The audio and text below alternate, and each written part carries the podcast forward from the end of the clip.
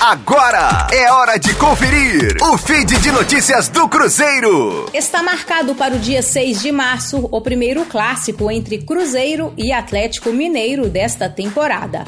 A Raposa será visitante nesta partida. E em reunião realizada para acertar os detalhes da venda de ingressos do confronto, ficou definido a comercialização de 57.424 ingressos para o jogo que será realizado no Mineirão.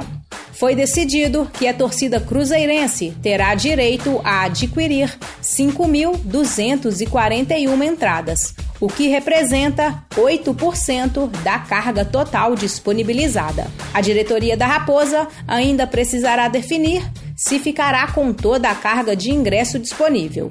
A partida não contará com a presença das torcidas organizadas dos clubes. A máfia azul foi banida pelo Ministério Público de Minas Gerais por seis meses após a morte de um torcedor do Atlético Mineiro em 28 de novembro de 2021. Já a organizada do mandante da partida está proibida de acessar o Mineirão após as brigas registradas no jogo entre Brasil e Paraguai no dia 1 de fevereiro. Com as informações do Cruzeiro, para a Rádio 5 Estrelas, Letícia Seabra. Fique aí! Daqui a pouco tem mais notícias do Cruzeiro.